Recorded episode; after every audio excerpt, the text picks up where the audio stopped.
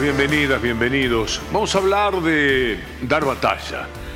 Y creo que en muchas ocasiones las palabras son puentes extraordinarios para que nos acerquemos a verdades, que es lo importante, que lo contenido de esas palabras tenga verdades que esperamos. En el caso de Alejandro Dolina no es ningún descubrimiento decir que es uno de los hombres que mejor maneja desde la literatura, desde los medios de comunicación en general, ese mundo de palabras. Lo que dice Alejandro Dolina vale tanto respecto a qué es lo que es necesario hacer para la Argentina. Esto sí, los hechos que tienen que venir, que no son palabras, se definen a través de lo que nos dice Alejandro Dolina. Por ejemplo, tengo que decir que no me gusta que la justicia social sea considerada una aberración. Eso no me gusta. Tampoco me gusta la dolarización, ponerle. Y no deseo que quiten los derechos a las minorías, como en el caso, ponerle, del matrimonio igualitario. No me gusta que le quiten derechos y prerrogativas a los jubilados. No deseo la reivindicación de los genocidas. No deseo tampoco la canonización de Al Capone. Ni el homenaje a Margaret Thatcher, tampoco. No deseo, ahí está, que el, que el boleto de tren cueste 1.200 mangos, porque eso es lo que costaría si sacaran los subsidios. No deseo represión ni violencia en el discurso, ni ataúdes para los que no piensan como yo. No deseo nada de eso. Y no creo que los pobres sean vagos y que haya que castigarlos y negarles toda ayuda. No creo eso. Entonces, para impedir todo esto que me eh, horroriza, me pone ansioso, triste, desasosegado, votaré a Sergio Massa, sin dudar. Uno se pregunta, ¿para qué valió la pena levantarme hoy, ponerme de pie? Si hubiera sido solamente para esto, en el terreno de la discusión política, escucharlo a Alejandro, hubiera valido la pena. Así fuera lo único que hubiese ocurrido en estas horas, porque mejor no se lo puede decir. Pero hay palabras que pueden acercarnos un poco más a lo que queremos escuchar, a lo que necesitamos en realidad. Porque cuando uno mira a mi ley, no duda en preguntarse a dónde nos lleva, a qué nos lleva todo esto. Realmente creo que eh, un eventual triunfo de Milei, que hoy es lo más probable que pase, me, parece que nos lleva a una tragedia. Y nos lleva a una tragedia de verdad, una tragedia en términos de valores, una tragedia en términos económicos, una tragedia en términos de relaciones entre nosotros. Eh, hay eh, una tragedia en términos de ruptura de los consensos más sanos que tiene la sociedad argentina. Votarlo a masa es muy difícil. Incluso para mí, que tan, con tanto énfasis no quiero que gane Milei, lo miro a Massa y digo, no, no lo tengo que mirar demasiado porque no lo voto. Eh, ahora, más allá de eso, cuando veo mi ley, me doy cuenta que gobernantes como Massa hay en todos lados y gobernantes como mi ley no hay en ningún lado. Está muy bien, está muy bien lo que dice. Es que hay una tragedia o una debacle detrás de todo lo que dice mi ley. Nunca el disparate estuvo tan de moda, ha sido tan exitoso como en este tiempo. Lo convocan a cada rato. Por ejemplo, romper con Brasil.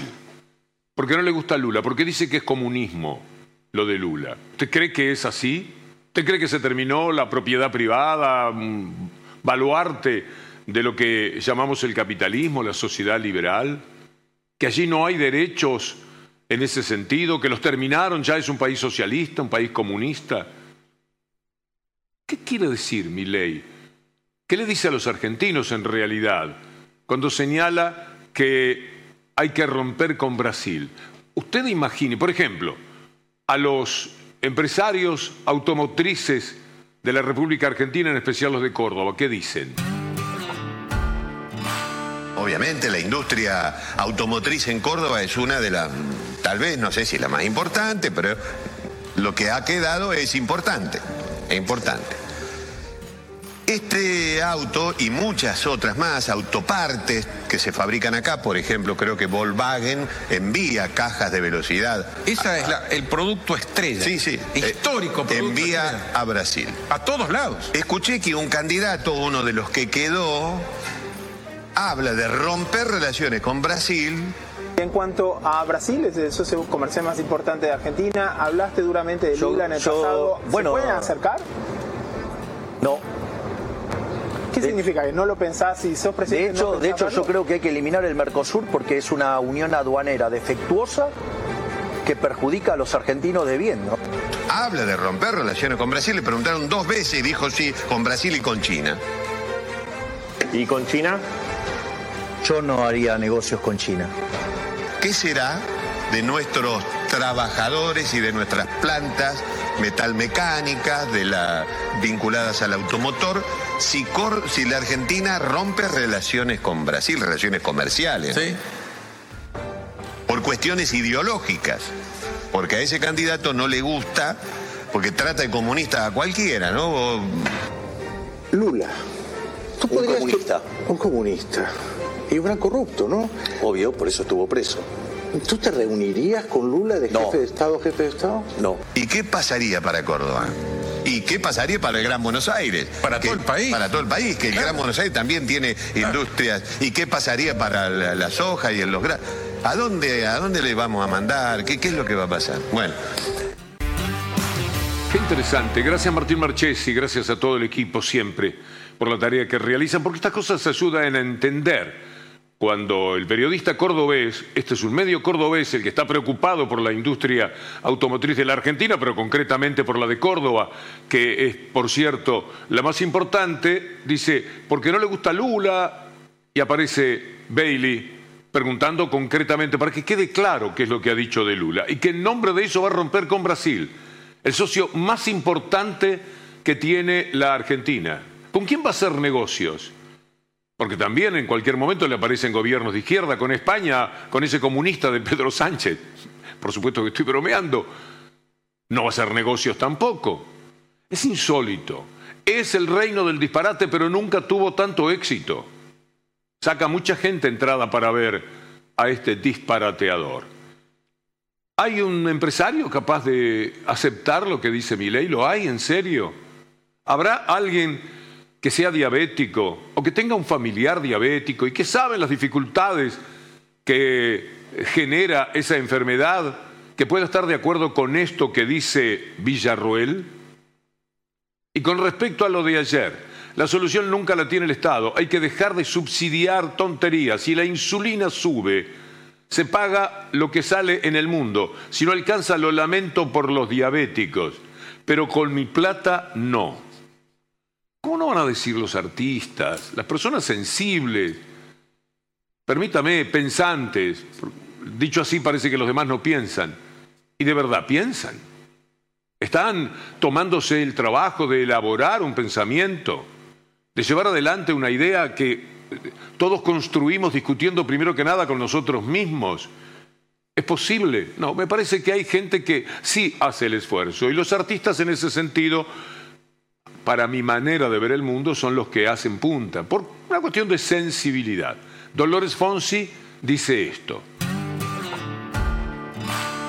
Dolores Fonsi quería recordar una cosa. Si sos mujer, si sos madre, si sos madre soltera, si sos gay, si tenés cáncer, si tenés diabetes, si querés estudiar, si querés que tus hijos estudien, si querés mantener tu puesto de trabajo, si querés que los genocidas sigan siendo juzgados, no votes a mi ley. Él está en contra de todo eso. Es bueno escucharlo. Alivia, como lo que decíamos antes eh, de Alejandro Dolina y su increíble síntesis de este momento. Rossi y Villarruel se encontraron en un debate.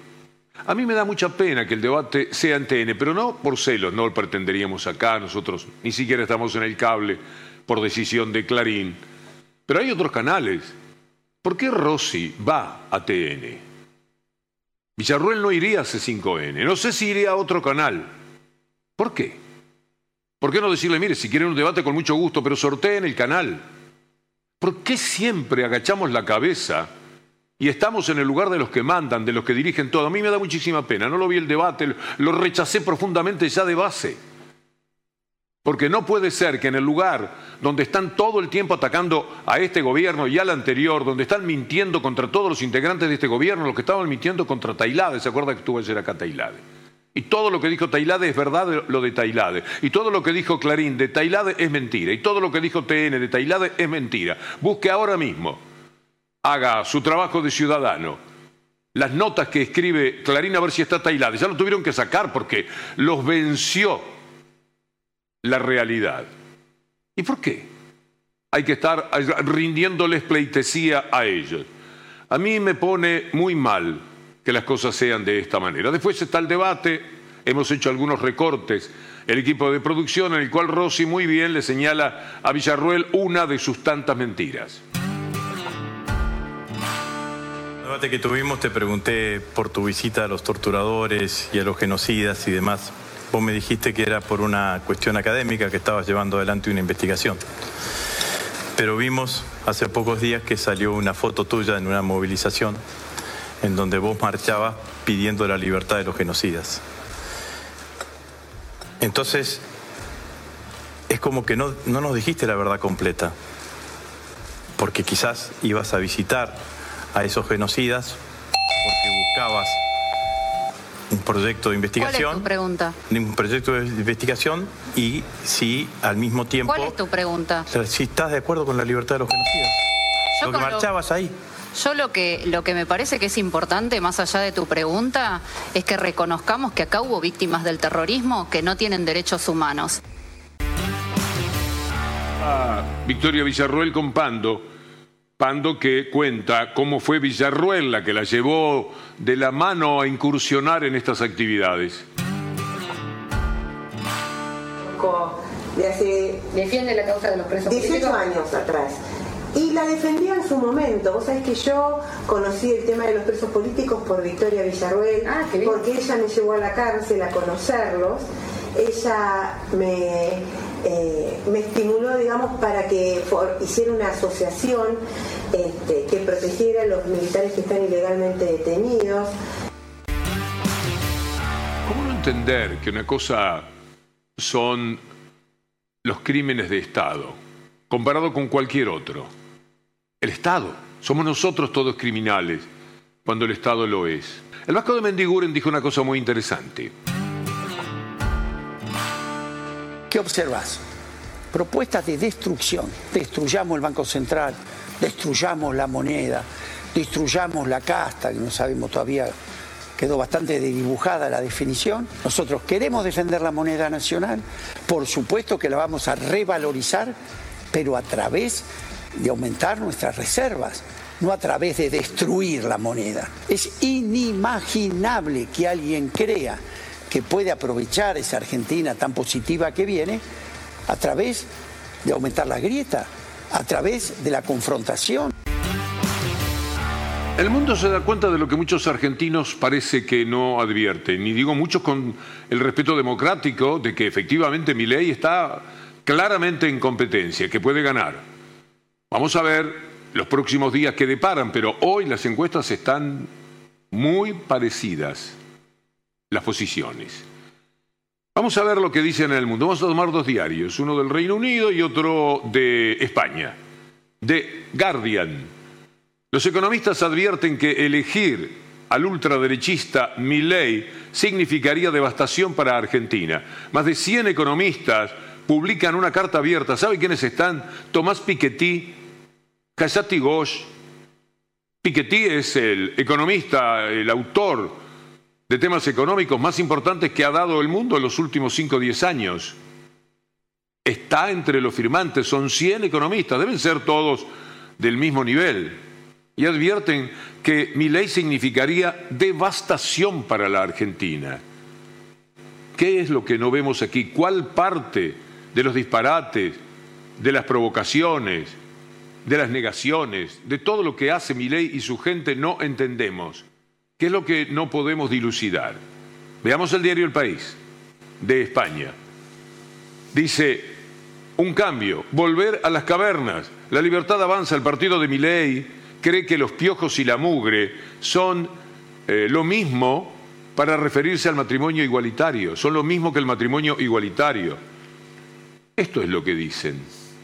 El mundo ve lo que por el lado de la economía quiere ser mi ley, pero también por el lado de las ideas, en su falta de respeto y de consideración. Vamos a ver algo que, si lo entendemos, puede quedar en suspenso por lo menos la idea de que van a votar a mi ley, que se van a tomar un ratito para pensarlo. Escuchen esto. Realizable. A ver, y pero digamos, ¿y qué? Digamos, o sea, ¿a usted le parece que es un digamos, o sea, eh, un equilibrio realizable? Supongo que usted tiene una digamos, o sea, usted tiene una hija y de, repente hay alguien que tiene una adicción a eh, tener eh, violación a mujeres, o sea, y su hija es víctima. Entonces, ¿qué va a decir? Y no, bueno, pero es una solución más radicalizada. No, hay que terminar, hay que terminar. Hay que terminar con el sistema de coparticipación, hay que barrerlo, hay que terminar con esto. Claro. O sea que la provincia, para, para, una provincia no tiene, no tiene que no necesitar una partida discrecional. Exactamente, que no la necesite. Pero no todas las provincias son viables económicamente. Bueno, que hagan el ajuste, o sea, esto eh, es un problema de índole federal. Vamos a ver lo que dicen los gobernadores respecto a la presencia de mi ley en el gobierno. Quiero agregar algo que viene diciendo, lo dije ayer. Este, cuidado, porque si gana mi ley no vamos a poder pagar los sueldos de los empleados públicos en enero, febrero, marzo y abril por lo menos. Bueno, esto no es novedad. Esto no es novedad que lo diga el gobernador Morales, que es un gobernador de la Unión Cívica Radical, un ex gobernador de la Unión Cívica Radical. Yo lo que creo que no hay duda que esto lo venimos viendo todos los días. Y las propuestas son apoderarse de los recursos que son del interior. Y si a nosotros nos sacan los recursos coparticipables, que son los ingresos más importantes que tenemos en la provincia, evidentemente el ex gobernador de Jujuy, Morales, tiene razón. Nos, va- nos vamos a ver imposibilitados a cumplir con nuestras obligaciones, no solo salariales. No vamos a poder atender en los hospitales. Las camionetas de la policía no van a poder salir a hacer ronda para cuidar a la gente. No vamos a poder reponer los insumos de los hospitales. Está en claro. La pregunta que me hago a esta altura de los acontecimientos, aquí en Extra, a las 7 y 32 de la tarde, es quiénes lo votan a mi ley. Las encuestas dan que el 50%, 48 o 52, ahí oscilan. ¿Pero quiénes son? Si no son los empresarios, porque sería una locura votarlos. Si no son los científicos. Si no son los jubilados que saben lo que les va a hacer. Es decir, ¿conocen ustedes de cerca muchas personas que voten a mi ley? Porque a lo mejor, y esto puede suceder, no sé, uno vive en una burbuja propia, la que nos creamos todos, y dentro de esa burbuja, pero cuando miramos afuera de la misma, yo creo que la pregunta es atinada. ¿Quiénes son los que lo votan? Los diabéticos, para mirar lo que hemos mostrado hoy. ¿Serán los diabéticos los que los votan? Pa- Parece imposible. ¿Serán los homosexuales los que los votan? ¿Serán los que aman al Papa? No, es evidente que no. Entonces, ¿quiénes lo votan? A mi ley. Si todos están diciendo no, yo no lo voto, pero claramente se manifiesta un artista que vota a mi ley, no. Ni los artistas, ni los científicos, ni los jubilados, ni los jóvenes, los de Taylor Swift, la chica que conmueve por lo que piensa. Todas esas jóvenes están diciendo que eh, no votan a mi ley la mayoría en una, en amplia encuesta. Escuche. Chicas. Los Swifties no votamos a mi ley. Los Swifties no votamos a mi ley. No, entonces ninguno. ¿Por qué este cartel hoy? Y hoy este cartel es porque Taylor, si en su país militó en contra de Trump, ¿por qué votaría hoy acá en Argentina a Milei, siendo que tienen las mismas políticas de ultraderecha, siendo machistas, misóginos, LGBT-fóbicos? Eh, hoy en día eh, está en peligro lo que se llama la democracia porque ponen en duda los 30.000 desaparecidos. Eh, hoy no es una más porque la ultraderecha, donde toca, todo lo destruye. Así que esperemos que la gente recapacite y bueno, que sea lo que tenga que ser y que el 18-9 eh, votemos con conciencia y con, con argentinidad. Swifty no vota mi ley. Vamos a mostrarle a usted a mi ley hablando de privatizar vaca muerta. Y después lo verá a Rossi preguntándole a Villarruel por vaca muerta y dirá que no es así, no es como dice mi ley. Va a haber muchas contradicciones. Usted vaya eligiendo su figurita, su libertario. Estoy con IPF. IPF primero la tenés que racionalizar y después se vende. ¿Se vende IPF? ¿Con vaca muerta? Sí. ¿Vendés vaca muerta? Sí, ¿cuál es el problema? No sé, te pregunto, ¿qué sé yo? ¿podés vender vaca muerta? Sí. Es un recurso de la provincia también. Bueno, digamos, le busca la forma de privatizarlo. ¿Cuál es el problema? A vaca muerta tenés compradores. Bueno, es decir, la verdad que, digamos, desde que nacionalizamos, o sea, bastante mal estamos porque perdió un 90% del valor. Pregunta. Tu candidato a presidente dice que quiere vender IPF. IPF es una empresa del Estado que es superavitaria. ¿Por qué quieren vender una empresa del Estado superavitaria? Y al mismo tiempo dijo que quiere vender vaca muerta. Vaca Muerta es un yacimiento que pertenece a cuatro provincias, Mendoza, La Pampa, Río Negro y Neuquén. ¿Cómo va a vender algo que le pertenece a las provincias? ¿Piensa intervenir federalmente a las cuatro provincias? Por supuesto, respecto de los recursos, ¿Y vaca lo subterráneo es de las provincias. ¿Y entonces cómo lo no va a se va a vender intervenir Milei? ninguna provincia. Entonces, ¿cómo lo va a vender? No se va a mintió intervenir Milei. ninguna provincia. No, no mintió. Simplemente nosotros estamos esgrimiendo opiniones. Ah, ahora, en las políticas, ahora, en las políticas, lo que vamos a hacer es respetar la Constitución, que es lo que ustedes no bueno, han hecho entonces en no ningún puede momento. entonces decir candidato a presidente que nunca más diga que... ¿Es mentira lo que dice Milei o lo que dice Villarruel? La salud y la educación van a ser privadas. Lo han dicho, ¿eh? Pero refresquémoslo por si acaso. También queremos dejar claro que nuestra visión, el mejor sistema de salud posible es un sistema de salud privado donde cada argentino pague sus servicios. El mejor sistema educativo posible es uno donde cada argentino pague por sus servicios. Esto es así, no es debatible. En sistemas privados los ciudadanos obtienen un mejor, un mejor servicio. Bueno, me voy a adelantar a lo que les va a decir Agustín Rossi. La educación pública va a seguir siendo pública en el gobierno de la libertad avanza. La salud pública va a seguir siendo pública. Para recordarlo, mire este paño contra los vouchers y esta gente. Se ve que lo deben haber dicho de una manera muy distinta a lo que Villarruel señalaba ayer, si no esto no se podría explicar. Ahí en la Facultad de Derecho. ¿Quiénes votan a mi ley? pregúnteselo. ¿Usted conoce alguno? ¿Ha tocado alguna persona? Porque me provocan hasta curiosidad. Me da por desconfiar de las encuestas, pero no porque las hagan mal o porque tengan mala intención. Puede ser, pero no es lo que me separa de ellas. Debe haber mucha gente que no habla, que no dice, que esconde, que no tiene ganas de que le pregunten de este tipo de temas, que está un tanto cansada de, de dar explicaciones sobre lo que va a ser. Cualquier cosa. Se me ocurre respecto a lo que modifica las encuestas. Posiblemente me tenga que comer estas palabras, eso, eso es posible, pero no lo considero probable. Sigo pensando que el resultado no puede ser, no un balazo en el pie, es un balazo mortal para la democracia, para la economía, para nuestros hijos. Es algo muy grave lo que puede suceder el 19 de noviembre, pero no va a pasar. Nos reencontramos, si le parece, mañana, si Dios quiere.